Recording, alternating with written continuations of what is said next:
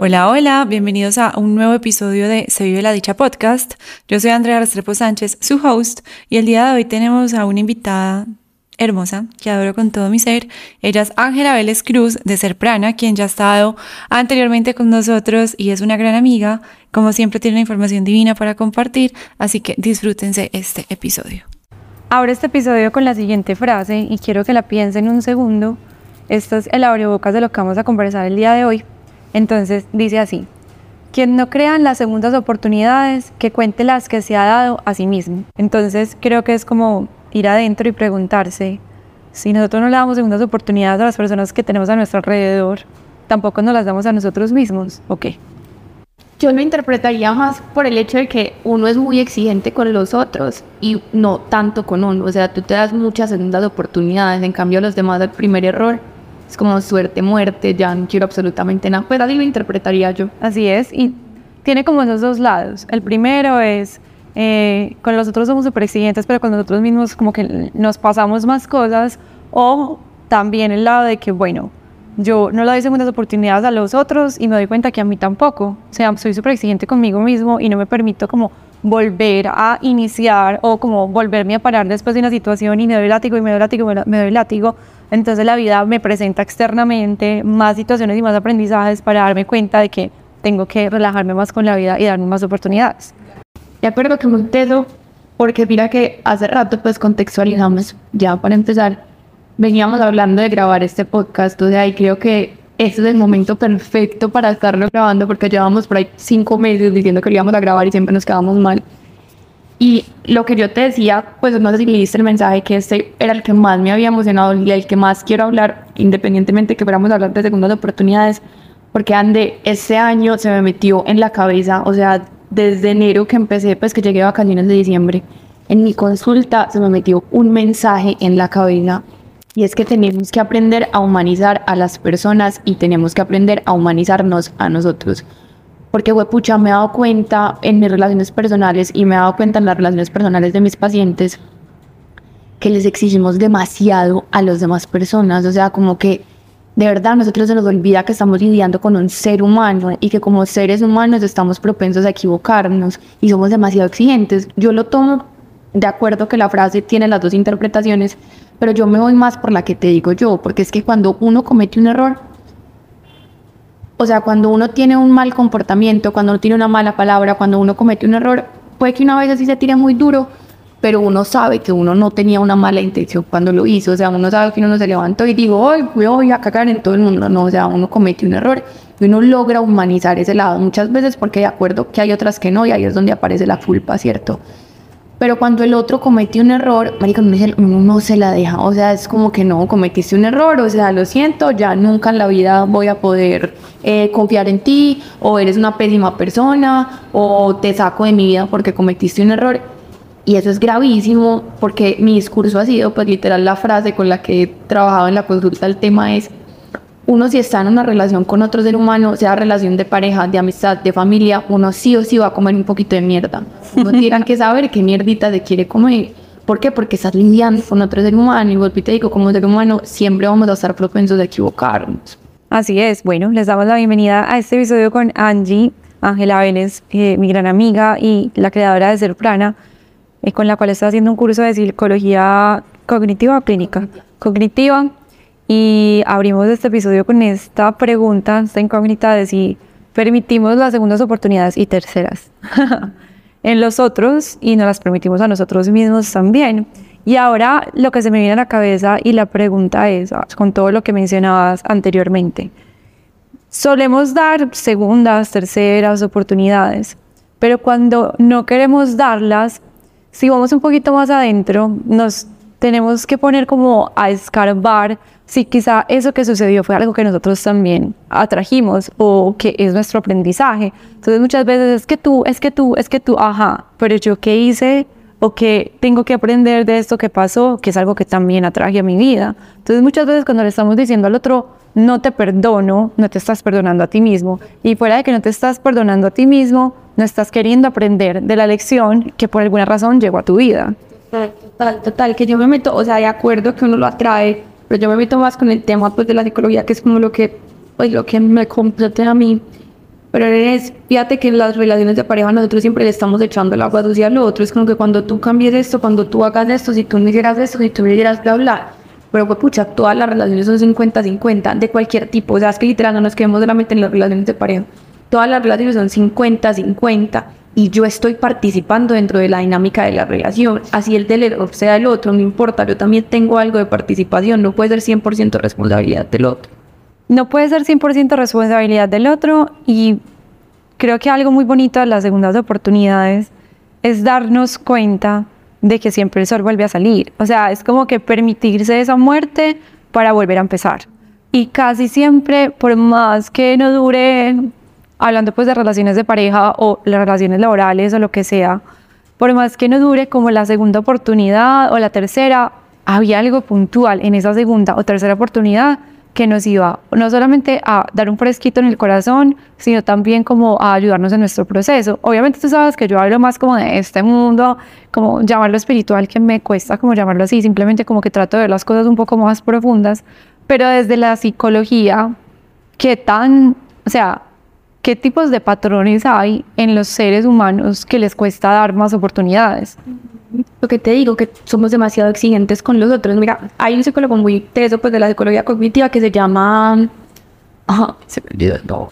Ellis, Albert Ellis. Albert Ellis, que él habla de tres eh, creencias irracionales que son completamente irracionales. Es la creencia de los debería, ¿cierto?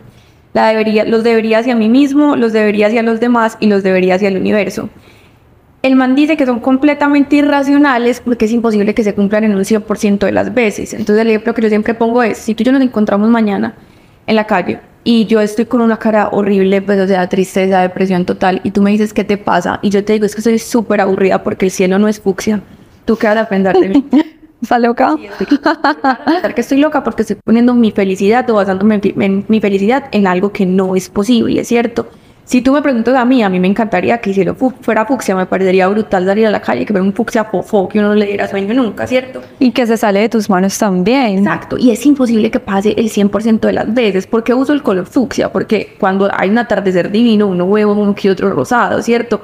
Y ese momento, brutal. Pero yo no necesito que el día sea todo el día así para yo poder estar bien, ¿cierto? Eso es una exigencia irracional. ¿Por qué? Porque lo que te digo es, completamente imposible que se cumpla el 100% de las veces. Entonces, los deberías y a mí es, yo debería hacerlo todo bien, debería ser la mejor, debería lograr todo lo que me propongo, eh, no me debería equivocar nunca, debería, debería, debería, debería. Si tú me preguntas a mí, a mí me encantaría ser la mejor en todo lo que hago, me encantaría lograr todo lo que me propongo, me encantaría no equivocarme nunca, pero no necesito que sea así para quererme o para estar feliz, ¿cierto? Los debería con los demás, que acá es donde entra el tema de las segundas oportunidades los otros deberían ser justos y honestos conmigo todo el tiempo, los otros me deberían tratar como yo quiero que me traten, los otros deberían ser como yo quiero que sean. A mí me encantaría que todo el mundo fuera honesto, que todo el mundo fuera justo conmigo, que yo me monte un ascensor y todo el mundo me diga buenas tardes, todo eso me encantaría, pero no necesito que sea así para sentirme feliz o para quererlos. Y con el universo, pues o con el mundo o la vida o Dios, como lo quieran llamar, él debería muy desde que todo tiene que ser justo para mí o que todo debería salir a mi favor y no todo tiene que salir a mi favor para yo ser feliz. Me encantaría que así fuera, pero no tiene que ser así, ¿cierto? Entonces eliminar la palabra debería. Respondiendo a la pregunta o sea, de la psicología es porque nosotros tenemos muchos deberías hacia los demás y ahí es donde yo voy que nosotros no sabemos humanizar a los otros. Mira, un tema tan sencillo como metámonos ya con la relación de pareja, que ese ejemplo es wow. Cuando a uno le da mal genio, cuando el otro tiene mal genio, ¿cierto? Porque a todos nos dan mal genio, o sea, nosotros todos los seres humanos en algún momento nos levantamos la malparida alborotada. Normalmente, ¿quién chupa? Pues la pareja, ¿cierto? Pues porque es la persona más cercana, no en el sentido de que lo voy a maltratar, pero pues probablemente es el que más en contacto va a estar con mi mal genio, más que hay una convivencia. Cuando el otro tiene mal genio y es medio tosquito conmigo, me responde feo, le digo algo y me voltea los ojos, no sé.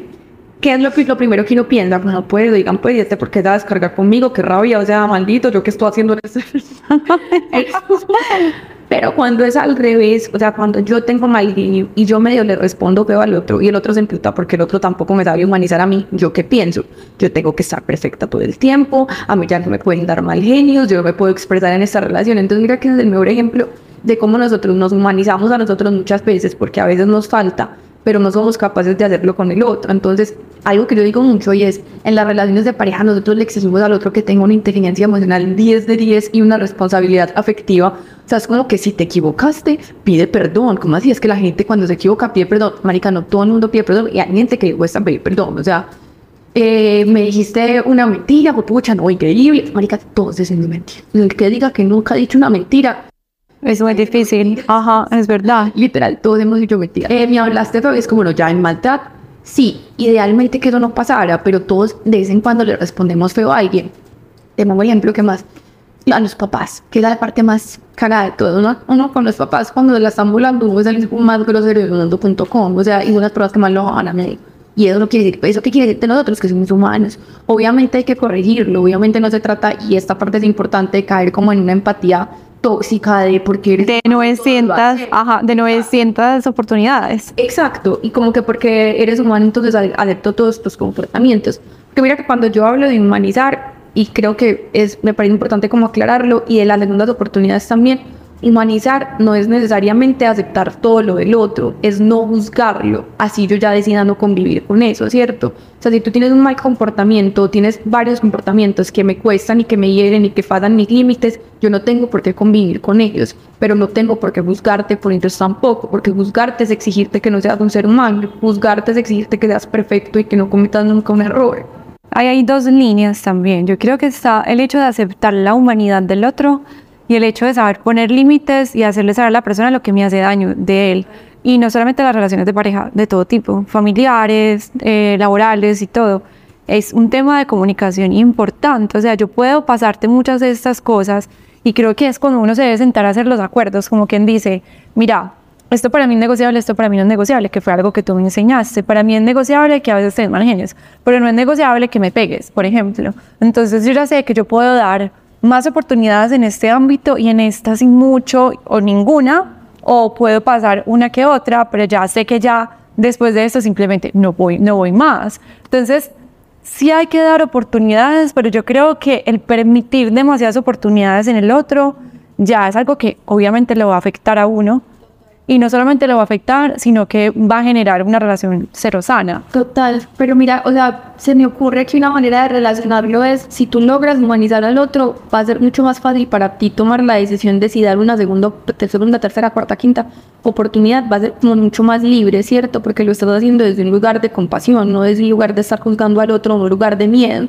Así yo logro ver que tu error es un error humano, que te hace humano precisamente, para mí va a ser mucho más fácil decidir si te doy la segunda oportunidad, así no te la doy. Porque de lo contrario, lo estoy haciendo con miedo de que en algún momento vuelvas a ser humano y te vuelvas a equivocar, o lo voy a estar haciendo desde el juicio, y qué segunda oportunidad es esa, ¿sí me entiendes? O sea, como que si uno realmente logra humanizar el comportamiento, comprenderlo, ser empático con el comportamiento, creo que eso te da la libertad para tomar una decisión mucho más consciente de, pues, pucha, no te juzgo, acepto este comportamiento porque te acepto como humano y ya yo tengo la libertad de decidir si quiero convivir con ese comportamiento o no. Y decidir si quiero vivir con ese comportamiento o no es también darse a uno la oportunidad. O sea, yo creo que cuando uno le da una oportunidad a otra persona como de todo tipo, también se tiene que dar esa oportunidad a uno mismo porque es como de lado y lado, como que bueno, te, la estoy dando a ti, pero me la estoy dando también a mí, porque para mí también es volver a, empezar, para mí también es aceptar como la situación y permitirme perdonar. Y confiar. A confiar, entonces esa oportunidad no es para el otro, es para uno también. Entonces, si yo estoy perdonando alguna situación que me molestó con X o Y, tengo que estar también en la completa certeza de que estoy dando esa oportunidad desde el fondo de mi corazón, porque pasa en las relaciones de pareja, no, es que me pudieron cachos y lo perdoné, listo, lo perdonaste, pero lo perdonaste de verdad, que no sea que lo perdones y por dentro estés quejándote, le estés echando en cara todos los días eso. Juicio, o sea, de estarlo juzgando. Entonces, la oportunidad más que para el otro es para uno. Si uno adentro no está totalmente certero de que uno le está dando de verdad esa otra oportunidad a esa persona, o sea, vuelve y pasa lo mismo, no vas a estar bien, te vas a sentir mal, incluso va a ser peor. Entonces, que si damos ese chance, que sea un chance con la completa certeza de que de verdad lo estoy haciendo con, como con certeza. pues sí que lo estoy haciendo de verdad. Mira que ahí entra como lo que tú, y como tú interpretaste la frase, que ya del otro lado de la moneda, como que yo le exijo al otro, que tanto me estoy exigiendo yo también, porque obviamente estoy reflejado, o sea, lo que yo me exijo a mí es lo que también le estoy exigiendo al otro, y lo que yo culpo en el otro también lo estoy culpando de mí, entonces muy bacano eso que estás diciendo, como es darme una oportunidad a mí también, o sea, de volver a creer, de volver a sentir, de volver a confiar, y si no pasa, pues si no funciona, no pasa nada, porque igual le sumaste a tu proceso personal. Mira, yo siento que nosotros como que evaluamos nuestro, pues como nuestro proceso personal, nuestra evolución, basándonos en la respuesta o en el comportamiento del otro, ¿cierto? Y no puede ser así, o sea, nosotros tenemos que evaluar nuestro comportamiento basándonos en nuestro comportamiento. Ejemplo, si digamos a mí me cuesta pedir perdón, cierto, o sea, como que una de las cosas que yo estoy tratando de trabajar dentro de mi proceso personal es pedir perdón. Yo, listo, me pongo a la tarea de, bueno, ¿a quién le tengo que pedir perdón? ¿Cómo se lo voy a pedir? ¿Cuál es la razón por la cual se lo quiero pedir? Si yo voy, digamos que esa soy yo y yo quiero trabajar contigo, pues te quiero pedir perdón a ti y te digo, eh, bebé, perdóname porque en algún momento fui muy grosera contigo. Y tú me dices, no, ese, ese daño para mí es irreparable, yo con eso no puedo, ¿cierto? Yo no me puedo decir a mí misma, pues pucha, no funcionó lo que hice, porque ojo, yo lo que estoy tratando de aprender es aprender a pedir perdón, no a que me perdonen, porque yo no soy responsable de tu comportamiento, yo soy responsable del mío. Entonces, si yo te pedí perdón, yo evolucioné, yo le sumé a mi proceso personal. Si tú no me perdonaste, pues sí, obviamente ideal que me perdonaras, pero si no lo haces, yo no me puedo decir a mí misma, pues pucha, no funcionó, no me puedo culpar a mí misma. Ejemplo con las segundas oportunidades. Si yo te doy una segunda oportunidad y tú vuelves a cometer un error o las cosas no funcionan, yo no puedo decir no funcionó. Sí funcionó, porque yo como ser humano aprendí a dar segundas oportunidades. O sea, yo como ser humano evolucioné en el proceso de, humanizar al otro y no juzgarlo, independientemente de si la relación no funciona. Ahí hermoso que, pues, hermoso también porque como que la mente me llevó a varias cosas mientras estabas hablando de todo eso. Y es, por ejemplo, en las amistades, pues tengo como una situación con una amiga que adoro. Bueno, ya amiga no, porque ella decidió que la amistad no iba a ir más, pero pues yo, yo siempre pido perdón. O sea, yo siempre, incluso con mi pareja, como que yo puedo sentir que tengo la razón y yo pido perdón. Pero la razón no existe. No existe, eh, partido de que la razón no existe, porque para él en su mundo él tiene la razón y para mí en mi mundo yo tengo la razón, para ella en su mundo ella tiene la razón y para mí en mi mundo yo puedo tener la razón, aunque yo lo crea, pero yo prefiero pedir perdón, ¿cierto? Entonces, para mí fue demasiado confrontante el hecho de que no, pues como que perdón de varias maneras, pues le pedí perdón como de varias maneras y como que le hice saber que estaba dolida por, por la amistad, pero como que ya llega un punto en el que uno no puede hacer más, ¿cierto? y también es como liberar la situación y bueno, ¿qué aprendí de esto? Aunque me duela y no quedarse con el sentimiento de culpa. Yo hago mucho énfasis en esto. La culpabilidad es la vibración más bajita posible para mí y creo que cuando nos, sentamos, nos quedamos con esa, ahí va directamente relacionado. Si yo me he quedado con la sensación de culpa, no me estoy dando una oportunidad a mí. O sea, no me estoy dando una segunda oportunidad a mí en la forma de relacionarme con mis amigas. ¿Entiendes? Ajá. Estoy diciendo ese error que cometí, lo cometí porque soy una mala persona. Nada que ver. Así es. Así es. Y, y yo puedo creer que yo soy la mejor persona y que no hice absolutamente nada malo, pero el solo hecho de la situación con esa persona me hace sentir culpable de manera tal que yo digo, Dios mío, ¿por qué no puedo volver a cometer ese error? Sí puedo también, porque es otra oportunidad que me estoy dando en el experimentarme en esas cosas puntuales tal que mira, es una palabra súper bonita, es el experimentar, es que eso finalmente es la vida. mira que ahí diciendo lo de mala y buena persona, que ahí también, o sea, creo que tiene mucha relación con lo de las segundas oportunidades. Este man, este autor, que lo vamos, yo recomiendo, Albert Ellis, también habla de que uno no puede clasificar a las personas como buenas o malas, uno puede clasificar los comportamientos, o sea, yo hice algo malo o hice algo bueno, eso no me hace ni mala ni buena.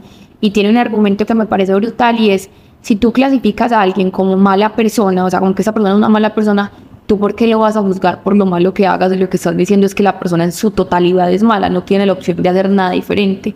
Por el contrario, si tú dices una buena persona, ¿qué mérito tiene que haga cosas buenas si lo único que podría hacer son cosas buenas? Eso no puede clasificar, son los comportamientos, no a las personas. Es que yo creo que ni los comportamientos, la verdad.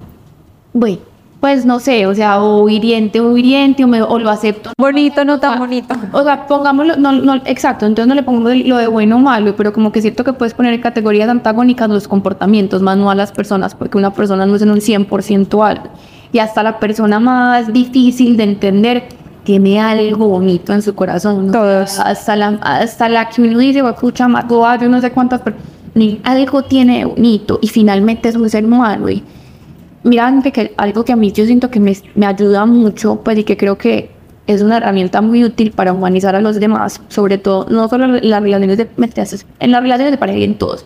O sea, hasta la señora que me está mercando y en la fila del supermercado super mala no entiende como que esta persona en qué momento la se dice. Pero no sabemos qué le está pasando allá en su vida. No sabemos qué le está pasando y sabes que me sirve mucho y que creo que es una práctica súper bonita, como que ver a esa persona y ser consciente de que esa persona en algún momento fue un niño o una niña y un niño o una niña nunca, o sea, no ve un niño o una niña mala y hago las comillas con las manos porque no hay buenos ni malos, pero uno no ve niñas y niños tóxicos, o sea, son unos niños hermosos. No, o sea, piensan un niño de 5 años. No, hay niños que sí tienen su genio, pero también tienen su genio. Pero son niños, o sea, son niños desde su inocencia, sí como que hasta la persona más que tú puedas clasificar como tóxica en este momento, en algún momento fue un niño lleno de ilusiones, lleno de cosas, entonces como que también fue pucha. Que son los que más niños heridos son. Total, y entonces es preguntarle también como que qué le pudo haber pasado a esa persona a lo largo de su historia que la ha llevado a ser ese tipo de persona. Eso es humanizar al otro. Y ojo, humanizar no quiere decir tener que convivir con el otro o aceptar el comportamiento del otro. E, el ejemplo que yo pongo siempre es, un sicario. Tú sabes que hay gente que dice como eh, limpieza social, que todos deberían, marica, nada que ver, o sea, nada que ver, porque yo estoy segura que... 100% de acuerdo, yo he tenido esa discusión en grupos de total y soy la única que piensa diferente. porque yo siento que si tú estudiaras la historia de ese sicario desde el momento de su nacimiento hasta que mató a la primera persona, te encontrarías historias de hambre, violación, de maltrato, de abuso, o sea, te encontrarías unas historias con las que uno diría con razón. Eso no quiere decir, o sea, que yo diga, pucha, entendí por qué. No quiere decir que yo vaya y le diga, vaya, siga matando, mi amor, porque le tengo muy duro, o sea, no. Pero no lo voy a juzgar porque voy a entender, o sea, comprender no es estar de acuerdo, entender no es apoyar, es entender. Y cuando yo entiendo, pucha, volví me estoy sumando en mi proceso personal, porque es que si yo logro encontrarme con una persona que me reta o que de alguna forma sus comportamientos me han eh, retado, me han dolido, porque nadie me hace daño, o sea, son los comportamientos y cómo yo los interpreto. Pero si yo logro humanizar a la persona, la de aquí el estado, porque imagínate lo que puedo hacer con las personas que no tengan comportamientos que me reten, o sea, el amor que les puedo dar. Ahí vienen varias anécdotas. La primera es que yo estudié comunicación social y tuve la oportunidad de entrevistar a un sicario en Barrio Triste, literalmente, y en sus ojos, y me miraba a los ojos y me decía, a mí no me da miedo matar, o sea, para mí es natural matar, o sea, me gusta.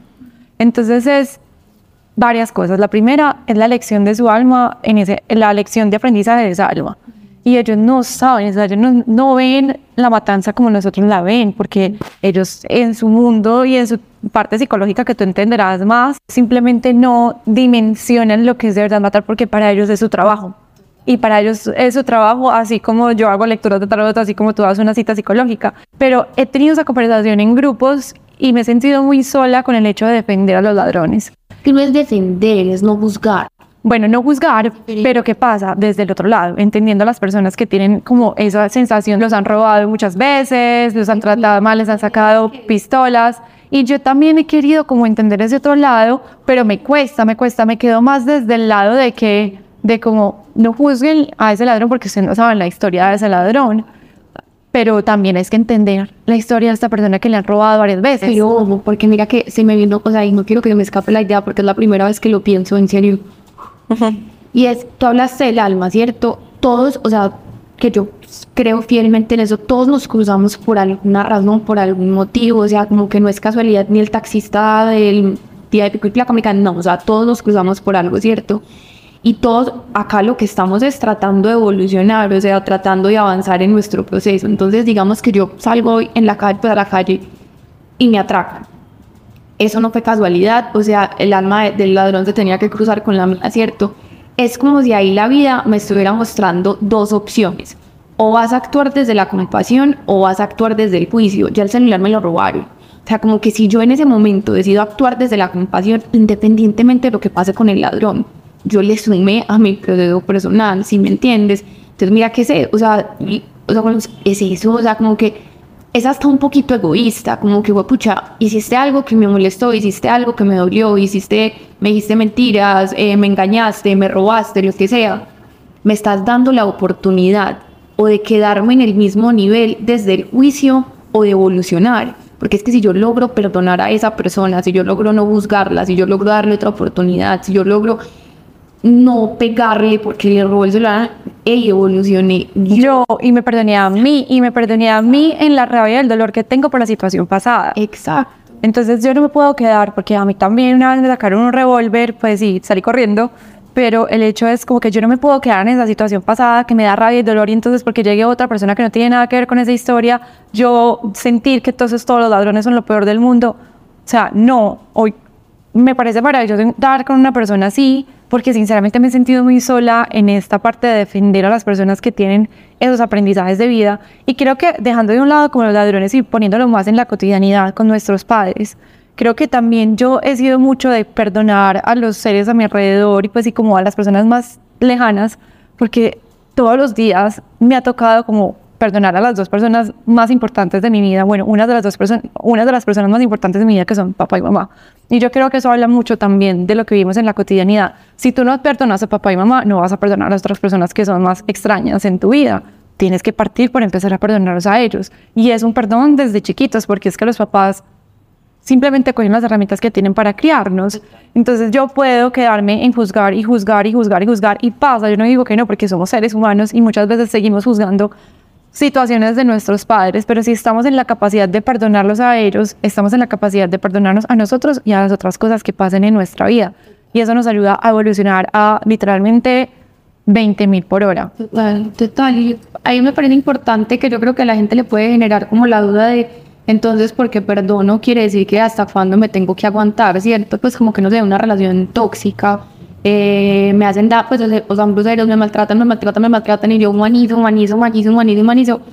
Sí, o sea, a lo que voy es, es humanizar y ser conscientes de que el otro no está actuando desde la intención de herirme y me quiero cagar en ti, pero eso no quiere decir que yo tenga que convivir con ese comportamiento, ¿cierto? Límite. Aparte sí me parece súper importante aclararla, porque es lo que te decía hace unos minutos, si yo logro humanizar al otro, creo que va a ser mucho más fácil tomar una decisión consciente de si quiero continuar con el comportamiento o no. Pues, negociables y no negociables. Exacto. Esa es como la base de todo. Y negociables y no negociables en todo tipo de relaciones.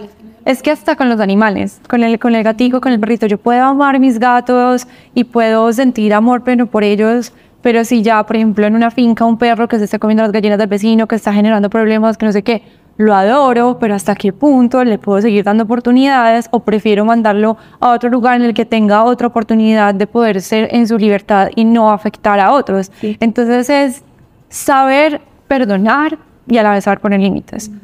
Uno pone límites, pero también puede perdonar. Y también fíjate que si en, en caso de que las cosas no, exacto, pues como que yo pongo un límite y lo sigan pasando, pasando, pasando, pasando, pasando y las cosas no funcionan, perdonar y humanizar va a ser una forma mucho más fácil también de soltar, porque no va a quedar con un rencor, no voy a quedar con la falsa creencia, que esa es la creencia más, o sea, de verdad, de que el otro intencionalmente me hizo daño, porque bueno, nadie se levanta por la mañana y dice, ¿cómo me voy a cagar hoy en la otra persona? Nada es personal. Nadie, exacto, o sea, nadie se levanta y dice, ¿cómo le va a hacer daño al otro? Se equivocan desde su propia. Es hasta el tema, por ejemplo, de los cachos. No me acuerdo dónde leí o escuché que en realidad las personas que están como muy deseosas de tener más experiencias de todo tipo y sexuales y demás, es más por un tema propio y un vacío interior que el, el hecho de tener que querer hacerle daño al otro. No niego pues también que hay personas que quizá se quieren vengar, pues no sabemos, desconocemos las situaciones, pero el hecho de uno entender que el otro nunca está haciendo nada contra uno, lo ayuda a uno a liberar muchas cosas y también entender que, por ejemplo, hablaba con mi psicóloga de las profecías autorrealizadas, las bonitas y, no las, y las no tan bonitas, el hecho de saber que sí, ejemplo, yo desde chiquita me han dicho que el pelo mío, pues que siempre tengo que tener el pelo arreglado, ¿cierto? Entonces yo ya el día que no tengo el pelo arreglado, soy como que, porque no tengo el pelo arreglado, siempre me han dicho que tengo que tener el pelo arreglado, lo tengo que tener arreglado. Entonces la profecía autorrealizada es que el pelo se me apesta. Hasta ese punto, energéticamente la energía se va hacia eso. Entonces es como nosotros a- confío mucho en que uno atrae las cosas. Entonces, como nosotros estamos viendo en nuestras vidas materializado eso a lo que tanto le tenemos miedo, y no solamente lo que le tenemos miedo, sino lo que creemos que no somos capaces de perdonar o que creemos que va a ser la peor cosa de la vida. Total, total. Y eso es como ser conscientes de que nada es personal, ni o sea, y no cree que tú. Yo en terapia siempre les digo que mi objetivo con la terapia son dos. O sea, como que entiendan dos cosas. Uno, que se den cuenta de lo ridículos que somos, porque es que sufrimos demasiado por, o sea, como que desconocemos lo bacano que hay alrededor por estar, como que algo no me salió bien y uno lleva un sufriendo porque algo no le salió bien. Y dos, darnos cuenta de lo inaportantes que somos para los demás, o sea, como que no en un mal sentido, es que uno cree que todos están como confabulando en mi contra y todos me quieren hacer daño. Y lo que los otros hacen y dicen no tiene nada que ver conmigo. Y eso yo sé que bueno, lo han repetido repetido, como no te lo tomes personal. Y te voy a dar el mejor ejemplo porque es que este ejemplo se las va a dejar súper claras. Yo tenía un paciente, no hace mucho, que estaba tatuado hasta las chanclas. Man tenía tatuadas de las frente hasta el dedo gordito del pie, ¿cierto? Y era gigante. O sea, me iba a poner como cuatro. Y él un día me dio en consulta, como que yo sé que cuando yo voy detrás de una señora de 40 años en un centro comercial, la señora cree que yo la voy a atracar, ¿cierto? No sé qué estamos hablando, pero me tiró ese comentario. Yo en ese momento pensé, pues pucha, yo cero que pensaría eso. Yo pensaría que dolor un tatuaje en la cara, porque yo tengo tatuajes, algunos me han dolido, entonces diría, como, que es puto dolor un tatuaje en la cara. ¿Tú qué pensarías? No, diferente. Pues en realidad yo respeto los tatuajes. ¿Qué es que tendría que verlo a él, pero que pensó que cuatro metros tatuado todo, ya toda cara tatuada. Pensaría como, ay, fue madre, porque la cara. porque la cara. Exacto. Mira que es una misma persona y tres interpretaciones completamente diferentes. La señora de 40 pensó que la van a atracar porque ella toda la vida le han vendido la idea de que la gente que se hace tatuajes salió de la cárcel, ¿cierto? Yo voy a pensar que dolor un tatuaje en la cara porque algunos tatuajes me han dolido, ese va a ser mi primer pensamiento. Tú, porque respetas mucho tu cara, vas a pensar como, ¡Ah! porque la cara, ¿cierto? Entonces mira que si, si fuera, si tuviera algo que ver con él, todas pensaríamos lo mismo. O sea, si fuera por él, todas tendríamos la misma interpretación. Cada quien interpreta, cada quien se comporta, cada quien piensa desde su propia historia, independientemente de si es con una cosa con otra persona, ¿sí me entiendes? Porque si todas, si, si frente a mi paciente fuera tuviera algo que ver con él, todas habríamos dicho, nos va a atracar. No todas dijimos lo mismo, porque todas tenemos información diferente. Y experiencias de vida diferentes. Y es el mejor ejemplo de que, en serio, por más de que el comportamiento vaya dirigido hacia mí directamente, el insulto fue hacia mí, no tiene nada que ver conmigo, tiene todo que ver con la otra persona.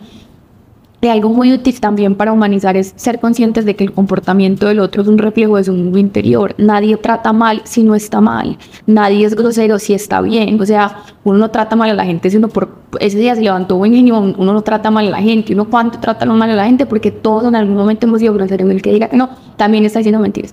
Uno es grosero cuando uno está bien, cuando uno se levantó con la malparida alborotada porque está estresado, porque está asustado, porque está triste, porque tiene hambre, por lo que sea. Uno no está bien y trata mal al otro. Tiene algo que ver con el otro. No, yo ayer salí muy mal geniada de mi casa, eh, tenía que ir a visitar a Río, pues al, gatito que decidió pues ya trascender. Y, estaba esperando a mi mamá. Y mi mamá generalmente se toma su tiempo y se demora un poquito más para llegar. Entonces ella me iba a recoger y yo estuve mucho tiempo esperándola en la portería y no me contestaba el celular. A ella se le había caído el celular en el carro, fue así como que no podía alcanzar a coger y bueno, un bus, bueno, pasaron miles de cosas. Pero a mí me dio un mal genio descomunal porque tenía miles de cosas que hacer y yo tenía pues como que llegar a ver el gatico, ¿cierto? Yo estaba sentada en la portería y cuando llegó mi mamá, eh, pues estaba saliendo un carro. Yo tenía una cara de puño, la berraca. Y yo dije, literal, yo sabía la cara que estaba poniendo, la persona me dejó pasar, llegó mi mamá, no era capaz de abrir la puerta del carro también por el acelere, todo el tema y yo le golpeé a la, a la puerta como, por favor, abrime, del desespero. Y la persona que me dejó pasar vio todo eso. Y al instante yo pensé, esta persona debe pensar, yo no sé quién sea porque no pude verla, pues yo solamente vi oscuro. No sé quién sea que me haya visto, pero esa persona me vio y de decir, qué vieja tan maleducada, ¿cierto? Pero esa persona no sabe qué proceso estaba viviendo yo y qué estaba experimentando yo. Y una, algo, pues 100% ley. Las personas que más dolor, rabia, expresan a los demás, o sea, entre más yo te tiro es porque más amor necesito. Entonces, las personas que más difíciles son es porque más amor necesitan en sus vidas y no saben expresarlo. Ese mal genio, esa grosería y eso tal, es ese, esa falta de amor interna y es con esas las personas que uno más debería darles amor, pero es muy difícil porque son tan reactivas, tan difíciles, tan no sé qué, que uno no se quiere acercar. Entonces terminan más solas y más vacías porque no saben expresarle al mundo el deseo de amor. Que mira que desde la que qué grandes maestros son las personas que a uno lo retan o que a uno es como que porque volví te digo obviamente hago la super aclaración de que no se trata de una empatía tóxica, pero si yo tengo en mi vida una persona que tiene ciertos comportamientos que me hieren o que me generan malestar, cada que esa persona presente esos comportamientos, vuelvo y te digo, me está presentando opción A o vas a actuar igual desde el juicio, desde la rabia, desde el rencor, opción B, vas a actuar desde la compasión. Y si yo elijo la opción B, yo estoy creciendo como ser humano. Entonces tú te pones a ver, mirándolo desde, pues, desde afuera, esa persona me está dando la oportunidad de crecer, o sea, me está diciendo, hey, te estoy dando el terreno para que tomes una decisión diferente y crezcas como un ser humano, o sea, todo que agradecerle, así decidamos en algún momento no más, pues no convivir más con las personas, pero, o sea, imagínate no chulear, o sea, como salirse de una relación tóxica, pero con amor y con compasión y humanizando al otro, wow. Yo creo que esa es la clave para sentirse liviano por la vida, ¿cierto? cuando uno es capaz de perdonarse y perdonar al otro, independiente de lo que haya sido, haya sido el peor monstruo, como lo quieran llamar, que volvemos a lo mismo, nadie es monstruo, nadie, simplemente son maestros en nuestras vidas y nosotros mismos también somos maestros, es que uno va a andar mucho más liviano por la vida cuando entiende el experimento y el aprendizaje del otro, lo ve con ojos de amor y de compasión y es capaz de andar por la vida entendiendo eso que el otro hizo como aprendizaje ya porque si no, si yo me quedo, es que mi ex no sé qué, es que este otro me hizo tal, es que mi mamá, mi papá, no sé, no sé cuántas, ¿quién es el que carga esas maletas y esas piedras? Uno. ¿Y quién es el que está disparando dardos a la otra gente por las situaciones pasadas? Uno. Entonces, regla de vida para andarle bien, perdón. Es que no puede llegar a instruir desde, pues, desde ese lado, o sea, como que reconocer a la, otra, a la otra persona como una persona que está en un proceso de aprendizaje reconocerme a mí misma como una persona que está en un proceso de aprendizaje y decidir aprender juntos. ¡Wow! Porque es que mira que normalmente uno, como el te digo, es muy charro, es muy complejo porque uno en las relaciones de pareja cree que es que es el otro el único que tiene que aprender o como que yo te voy a acompañar en tu proceso de aprender. Ey, el otro también me está acompañando a mí, ¿cierto? Y si lo viéramos así, pues mucho sería brutal. O sea, yo hay algo que digo, pues que repito mucho y es, imagínate que uno todos los días se levantara y viera el día como una oportunidad nueva de aprendizaje, cómo sería tu vida, o sea, como que desde que tú abras los ojos y como listo, hoy voy a tratar de ser mi mejor versión, hoy voy a tratar de aprender esto, qué puedo poner en práctica, qué quiero cambiar, qué quiero mejorar, te lo juro que no habría ningún día aburrido, o sea, todos los días serían como emocionantes, porque todos los días están llenos de pequeños retos, unos más grandes que otros, donde tú tienes la, la, pues, la libertad, que tú hablabas ahorita del libre albedrío en el otro podcast que estás ganando, uno tiene la libertad de elegir si voy a actuar como mi mejor versión o si me voy a quedar estancada en la misma versión, en la misma versión, en la misma versión. Y el es como volver el aprendizaje, pues como el proceso de aprendizaje algo divertido, pues no como desde el juicio la volví a cagar, no, importa, la cagué ayer, y hoy me levanto y lo voy a tratar de hacer diferente, o sea, un nuevo día finalmente es una nueva oportunidad, sí, pero es una nueva oportunidad de aprendizaje, o sea, como de hoy tengo 24 horas y voy a estar esperando todo el día, pues 12 horas para hacer las cosas diferentes. A mí la psicología me ha ayudado mucho en ese aspecto porque me ha dado herramientas para poder actuar diferente a comparación de cómo actuaba antes desde, yo creo que la inteligencia emocional es como primordial, ¿cierto? Para todos los seres humanos. En los, en los colegios nos deberían enseñar inteligencia emocional, ¿cierto? Pero la psicología me ha enseñado sobre, que ya nos explicas tú, el parasimpático y el simpático, ¿cierto? Y el nervio vago, que es el que nos ayuda un poco a controlar más esas emociones y en la respiración también. Como que sí hay herramientas que nos pueden ayudar a actuar diferente en el día a día. Y quiero que nos las expliques, pero además de eso, el hacerme consciente de que estoy reaccionando mal a ciertas cosas es el primer paso. El segundo es utilizar herramientas que me ayuden a actuar diferente, ¿cierto? Y ya el último es ver el cambio en la vida. Pero si yo simplemente sé lo que me pasa, no me hago consciente de ello y no empiezo a utilizar herramientas para el cambio, yo me puedo levantar todos los días con el deseo de ser mi mejor versión, pero simplemente tengo el deseo y no para tres etapas, pues yo la clasifico en tres etapas. La primera es el saber, la segunda el hacer y la tercera el ser. La primera etapa, la etapa de saber, es donde yo me empiezo a preguntar, bueno, ¿qué es lo que quiero? Pues, ¿qué quiero aprender? ¿Qué quiero lograr? empiezo a leer, que es ahí cuando nos lee el libro de superación personal, bla, bla, ¿cierto? Pero muchas veces nos quedamos en esa parte teórica, nos quedamos en el saber y ya, y hay que meterle hacer. Hacer es literalmente empezar a tomar decisiones completamente diferentes a las que tomé el día anterior, basándome en esa teoría que ya adquirí, ¿cierto? Cuando yo empiezo con el hacer, yo ya le estoy metiendo experiencia, le estoy metiendo emoción, le estoy metiendo sentimientos, que eso ya, o sea, lo va a explicar desde el cerebro.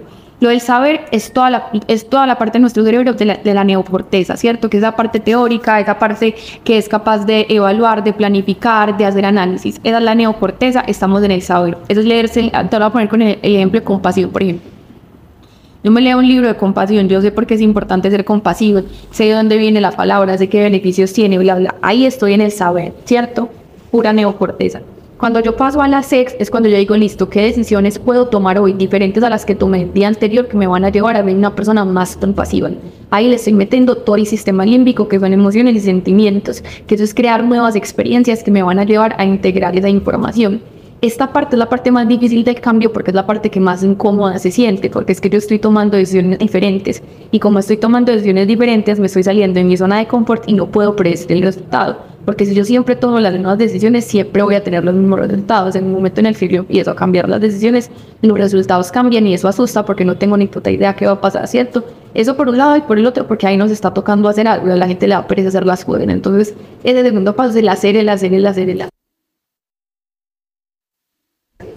Paréntesis.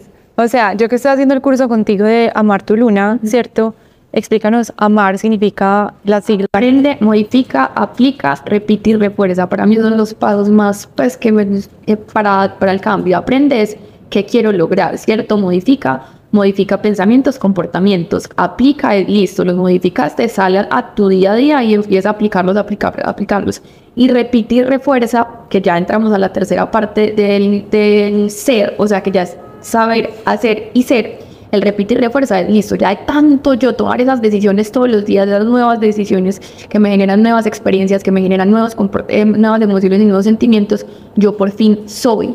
Entonces, saber, aprendo la teoría, hacer, empiezo a tomar decisiones diferentes hasta que finalmente, tanto repetirlo soy, que esta ya es toda la parte del cerebro reptiliano, que es cuando ya lo hacemos inconscientemente. Yo ya no tengo que estar pensando, voy a tomar esta decisión, sino que ya la decisión me sale natural porque ya lo repetí muchas veces. Yo el ejemplo que uso para explicar es cuando uno está aprendiendo a manejar. A ti primero te explican, tienes que meter primero al kiosco, bla, bla, y uno como que aprende la teoría, ¿cierto? Sales a la calle y uno es un bisoño aquí a Pekín, uno es como que primera, se le apaga el carro, uno sabe que tiene que sacar el bla, bla, bla, y, y hasta uno llegó, no sabe cómo llegó, pero todo el tiempo estuvo pensando cómo meter primera, segunda, tercera, bla. Después de tanto hacerlo, tanto hacerlo, tanto hacerlo, uno aprendió a manejar y ya tú llegaste punto A al punto y no tienes ni puta idea cómo llegaste, porque ya lo repetiste tanto que ya eres. Entonces esas son las tres etapas del cambio para cualquier cosa. Y la gente muchas muchas veces se queda en la teoría, aunque vuelva al ejemplo de la compasión. La gente se lee el libro de compasión y saben todo de la compasión, pero salen a la calle y es una tele. Entonces, como que... Esa es la aplicación, o sea, es demasiado importante. Entonces, por ejemplo, en el curso tuyo, con todos los ejercicios que nos estás poniendo a hacer, ayer, pues uno de los retos, porque nos hacemos consciente de nuestras cosas, ¿cierto? Y de nuestros, ¿cómo es que se llaman? Lo de las esquemas de la de los esquemas desadaptativos. Entonces nos hicimos consciente de eso y después de eso tenemos que hacer como unos retos y unas cosas para poder en el día a día trabajar sobre eso. Entonces uno de mis retos fue hacer detox de redes y empecé ayer a las 2 de la tarde y ahorita pues terminé ahorita, ¿cierto? Qué exquisitez. Fue increíble, no me hizo falta, me rindió más del día, estuve tranquila, me di cuenta de que es algo demasiado mecánico. Entonces si yo me pongo al reto de hacer un detox, una vez a la semana, quizás le baje como a ese, esa necesidad de estar activa todo el tiempo en redes sociales. Pero yo me puedo leer 900 libros de superación personal, yo me puedo creer la Madre Teresa de Calcuta porque me los leí todos, pero si no aplico, no estoy haciendo nada. Y fíjate, soy filósofa, o sea, soy una filósofa de tal, pues de la compasión no digo que sea. me gusta eso, literal, pero es eso, es ponerse en marcha hacia eso que tanto queremos. Entonces, con el deseo no basta. es la acción. Es la acción. Y, y mira que ahí es donde la gente más se frustra, porque es como pucha, ni me leí el libro de superación personal, porque me sigue pasando lo mismo, porque sigue riendo lo mismo. O sea, Y somos humanos también. También hay que perdonarse el hecho de que unos días fui capaz de avanzar en ese sentido y otros días no. Debe, por eso, por eso, es lo que yo te decía, verlo como parte del proceso de aprendizaje, pero soñárselo, pues no como que sea como que tengo que lograrlo, sino, hey, estoy aprendiendo. A mí hay dos preguntas que me parecen brutales que yo debería hacer por la noche, todas las noches, y yo creo que sería lo más útil del mundo entero. La primera es, fui la persona que quise, pues que quiero ser, o sea, hoy fui coherente con la persona que quiero ser. Hacer una análisis, pues, como que eh, eh, rebobinar la película y mirar en el día si fuiste coherente con la persona que quieres ser. Si la respuesta es no, hey, listo, decir otra pregunta. ¿Qué puedo hacer mañana diferente? ¿Qué decisiones puedo tomar mañana diferentes que me van a llevar a ser más coherente? Y ya, o sea, pero sin juicio, humanizándonos, ¿sí me entiendes? Es que la palabra es humanizar, o sea, de verdad me la voy a tatuar porque todo este año he demasiado de eso, yo no sé por qué se me metió esa palabra en la cabeza y eso es lo que más he repetido y lo que más me parece importante que la gente empiece a aplicar, puta, humanizarnos y humanizar al otro, o sea, porque marica, los seres humanos somos demasiado mágicos y tenemos cosas demasiado cagadas, todos tenemos nuestra mierdita, porque uno ve la mierdita al otro, uno no ve la mierdita donde todos tenemos mierditas por dentro, pero somos en muy, pues si me entiendes, y todos estamos acá evolucionando, todos estamos acá aprendiendo algo, o sea, como que si uno viera eso, pues pucha, yo no sé, viviría mucho más cosas. Y hay un libro que se llama Cómo ganar amigos e influir sobre las personas y menciona mucho ese ejercicio nocturno. Creo que el journaling nos ayuda demasiado a darnos cuenta de cómo nos estamos sintiendo en el día a día, pero el hacernos preguntas, eh, el autor lo que dice es que entre todas las personas, grandes personas mundiales que él entrevistó, porque entrevistó presidentes de Estados Unidos, bueno, de todo, él se dio cuenta que esas personas habían hecho cambios en su vida tan grandes con el hecho de preguntarse cada día, pues como hacer el ejercicio de preguntarse, yo que no hice bien hoy y cómo puedo mejorarlo, ¿cierto?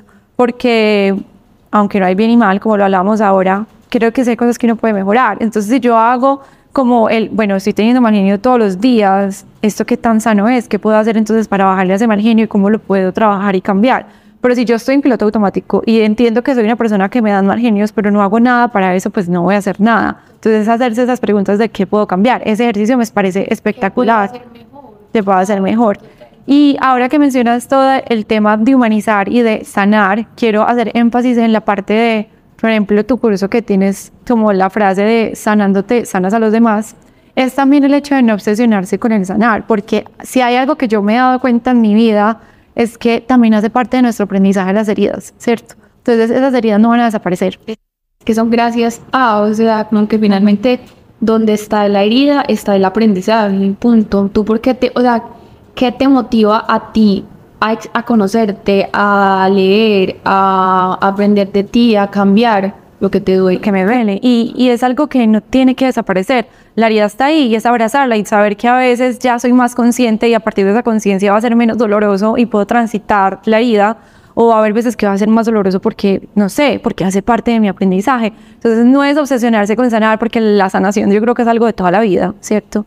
Es simplemente tener más conciencia sobre eso y ser capaz de manejar las mareas con mayor conciencia Y aceptación. y aceptación, pero sí es muy evidente y muy claro que si yo hago el proceso en mí, el trabajo en mí, eso se siente. Y lo vimos en esos días acá abiertamente con mi mamá el día de mi cumpleaños. Las cosas que dijo tan wow fue como wow. Y me he dado cuenta del ser tan espectacular que es ella al humanizarla y no solamente al humanizarla, sino al darme cuenta que ella también es consciente, pero que en el día a día uno no habla esas cosas, ¿cierto? Sino que hay momentos en los que la información sale cuando tiene que salir. Entonces es el entender que la sanación, uno no es lineal, siempre lo he dicho, y que no tiene que ser una carrera. No tiene punto final. Ajá, y no es un afán de que es que tengo que sanar esto porque si no, no soy capaz de hacer esto, entonces hasta que yo no sane esto no puedo hacer esto otro. No, simplemente estás en el proceso, acéptalo, vívelo y ve evolucionando a medida que puedas también. Que mira que esa palabra, a mí me parece muy bacana la palabra sanar, pero siento que ya está demasiado... Y hay muchas expectativas a través de eso. Es una palabra que usamos mucho y que creo que es como muy como muy vaga, ¿sí ¿me entiendes? Pues como que es difícil de entender qué es sanar, como que listo, qué se siente sanar. Porque pues sanar una herida física uno sí sabe, o sea, como que se te cerró, salió costra y ya no duele. pero una herida grande es como que sanar. A mí me parecía más chévere cambiarlo por la palabra aprendizaje, o sea, aprender. Yo no tengo que estar preocupada por estar sanando, debería estar preocupada por estar aprendiendo. Y así es como ser consciente que es un proceso de, pues, continuo y, y en el que voy subiendo y subiendo y subiendo de niveles, pero no, pues no va a tener fin como tal. Es como si la vida fuera como el colegio, ¿sí me entiendes? Como que pasé de primero a segundo, pero todavía no tengo ni idea de lo que me van a dar en tercero. Pasé a tercero, pero si me ponen una materia de octavo, la va a cagar durísimo. O sea, como que hasta que llegamos a once y chao, el pingüín vuelve a empezar. Entonces la vida no se trata, más que tratarse de segundas oportunidades, se trata de nuevos aprendizajes y nuevas experiencias de vida. Porque si nos quedamos como que es otra oportunidad, está de por medio esa expectativa de que, bueno, esta vez no puede volver a pasar lo mismo, cuando sabemos que es demasiado normal los patrones. Entonces es como más que una oportunidad más, es bueno, ¿qué voy a aprender en esta nueva experiencia que me está aportando la vida? Que mira que ahí volvemos a lo mismo, es por mí, no es por el otro. Y ya en algún momento, no sé, leí la segunda oportunidad y veo que el comportamiento que me había chocado al principio sigue, pero yo ya aprendí a humanizar ese comportamiento. Ey, tengo la libertad de decir, ya te aprendí a humanizar, no te juzgo por ese comportamiento, pero elijo no estar cerca a ti con ese comportamiento. Entonces yo creo que como para mí la conclusión es, siempre todo es por uno. Si no se da cuenta, uno está pensando es en uno, en uno, en uno, en uno, en uno, todo el santo día. Pues y la, la forma más clara de eso creo que también son como las redes sociales. Uno está viendo fotos de otra persona y uno se está dando cuenta de que uno está pensando en uno en comparación con esa persona. O porque yo no esto, yo lo otro, o qué tal si yo esto o lo otro. Entonces uno siempre está enfocado en uno. Si uno siempre está enfocado en uno, ¿por qué va a estar dándose vueltas y volviéndose un ocho por lo que hizo el otro, sabiendo que lo que va a, hacerme feliz o no feliz, pues es lo que me va a hacer sentir dicha, que siempre he dicho que la dicha es estar pleno con lo que sea que la vida me ponga, es entender que todo es por mí y que si yo tengo la capacidad de avanzar en la vida con lo que la vida me ponga, perdonándome a mí y a las otras cosas que pasen, voy a estar mucho más satisfecho. Total, total, y no voy a estar culpando y no voy a estar culpando a los otros. Que mira que lo que toca hacer, André, y lo de que uno todo el día está pensando en uno, es lo que yo te acabo de decir que son mis objetivos con mis pacientes. Uno, que se den cuenta que son muy ridículos, yo también muy re ridícula, lo diría muy ridícula el mundo entero. Y dos, que se den cuenta que en verdad a la gente no le importa tanto lo que uno está haciendo. Uno cree que la gente vive pensando en uno. Nadie está pensando en uno porque todos están pensando en ellos y todos están comportándose pensando en ellos. Así crean que están pensando en uno. Entonces, es, darse cuenta, o sea, que relajarse un poquito y no tomarse las cosas tan personales. Si fuéramos más, si nos tomáramos la vida más a la ligera, pasaríamos demasiado bueno. Pero nos tomamos todo demasiado en serio. Y mira que yo creo que la palabra hoy es, es, aprendizaje, me gusta mucho esa palabra, porque incluso los retos más grandes o los desafíos más grandes, las cosas que más lo mueven a uno, esas situaciones que uno dice, no, para... Ese es el aprendizaje más grande, o sea, brutal, o sea, como que si logras enfrentar esa situación viéndolo como un aprendizaje, probablemente va a ser mucho más fácil adaptarte a la situación, no que, que no vaya a doler, que no genere tristeza, que no genere ansiedad, lo va a generar, pero si tú ves eso que la otra persona te está, mm, te está moviendo, eso que la vida te está eh, poniendo al frente, que te está costando entender, lo vieras como, pucha, ¿qué voy a aprender de acá? ¿Qué puedo cambiar de mí? ¿O cómo voy a salir diferente de esta situación? Ejemplo, las tusas, que yo creo que son de los aprendizajes más guau del mundo entero. Si uno una tusa se metiera la tusa diciendo, bueno, empezó esto, o sea, ¿qué voy a aprender de mí en esto? ¿Cómo voy a hacer para crecer a partir de esto? ¿Cómo quiero salir de, o sea, entré siendo una ángela, ¿qué ángela quiere salir de acá? Va a doler, la tusa va a doler porque un duelo duele, pero no va a doler tanto y va a ser hasta algo como emocionante. Más llevadero. Exacto, va a ser algo como bueno. ¿Qué se va a salir, qué va a salir de acá? Pues como que qué aprendizaje nuevo voy a obtener de eso. Y eso también me va a ayudar a aceptar. Y eso lo hablamos en el, en el episodio que grabamos juntas anteriormente, que es el duelo como curso intensivo de autoconocimiento y es todo tipo de duelos. Pues entender que, que el duelo nos hace llegar a puntos muy pues, de saturación, de dolor, de miedo, de angustia, y es a partir de eso que más sale el sol. O sea, de verdad, soy fiel creyente y sé que hay momentos muy duros de la vida, no digo que no, pero si nosotros nos enfocáramos más, y por ejemplo con el gatico me pasó eso, y hoy me levanté todo el día pensando en él, pues ya muertecito con la, con la lengüita afuera, pero hubo algo que me dijo una de las de la veterinaria que me, me dejó pensando, me dijo, yo anoche me despedí de él y le dije, papi, ya estamos listos, ¿cierto? Y yo me puse a pensar, si no hubiera la muerte como ya estamos listos para algo más, más nuevo, más lindo, más brillante, no la veríamos con tanto dolor. Y creo que eso es lo que me ha ayudado a mí a estar un poquito más serena. Pues, y es como, hey, siempre hay algo mucho más lindo detrás de eso que nos está pasando, pero sufrimos porque queremos. Eso sí es ley, o sea, Sí, decidimos quedarnos en el dolor y en el sufrimiento, pero si vemos la posibilidad detrás del sufrimiento, hay algo más. Total. Y mira que nadie sale de esas situaciones siendo la misma persona. Y si uno lo sabe canalizar, uno sale siendo mucho, no mejor persona, pues porque ya dijimos que no hay buenas ni malas, pero uno sale más completico, si me entiendes, que es lo que yo te digo, y hagamos la analogía de que la vida es el colegio. Y a mí el parcial, pues el examen difícil es lo que me permite prepararme para el año que sí. O sea, si pasé ese examen, ya el próximo año tengo un montón de herramientas que me van a ayudar a adaptarme más a eso, ¿cierto? Y lo que tú dijiste, o sea, como que ya estamos listos. Marica, me morí, es porque llegué a 11. O sea, me gradué y también brutal verlo así. O sea, como que llegué a la graduación, una fiesta, ni la igual más. O sea, si me entiendes. Lo logré, logré la misión. Total. Logré la misión tan divina que tenía en esa vida como gato, o logré la misión tan divina que tenía en el- cursando el año 11. Entonces es, fue pucha, la muerte es- una cosa muy tesa, pero es demasiado A linda, mí la muerte me parece divina, herramienta más brutal para poner todo en perspectiva. O sea, hermosa. Bueno, no, yo creo que como siempre, me encanta. Creo que hay muchos aprendizajes a partir de, de este episodio. Como siempre, es una dicha conversar. Yo creo que en realidad para nosotros no es como que estamos grabando, simplemente estamos conversando. Y Andy desde el mundo, pues ya más psicológico y yo desde este lado un poco más, no sé ni cómo llamarlo, eso, pero sí es esotérico, místico, porque es que esotérico puede ser para muchas personas asustador, pero bueno, bacano también ponerle la palabra para que bajemos las barreras frente a lo que significa la- el mundo esotérico. Y, y creo que esa es una dicha conversar y también aprendemos mucho la una a la otra, la una y la otra de estas cosas. Total, y yo este me lo estaba soñando, nene, porque necesito, pues, o sea, como que en serio se me volvió Siempre que grabamos estamos en puntos de la vida como de mucho aprendizaje, qué loco. perfecto. O sea, no es casualidad que no lo hayamos grabado hace cuatro meses. Era- Es divino. Así es. Gracias. Te adoro. Bueno, para los que nos escucharon, encuentren a Angie en arroba. a ser guion bajo, prana, guion bajo. Eh, está llena, pero traten de pedirle cita. Yo no sé cómo. Curso de la que es total. En agosto volvemos a sacar fecha. De el taller de ser lo son solo meses. Y la sonoterapia. Tenemos que hacer una de sonoterapia más adelante.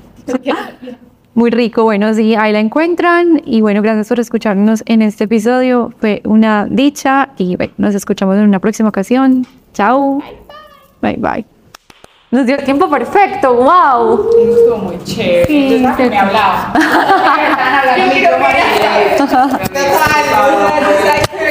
Y ella sí. Esto lo tiene que escuchar mi ex.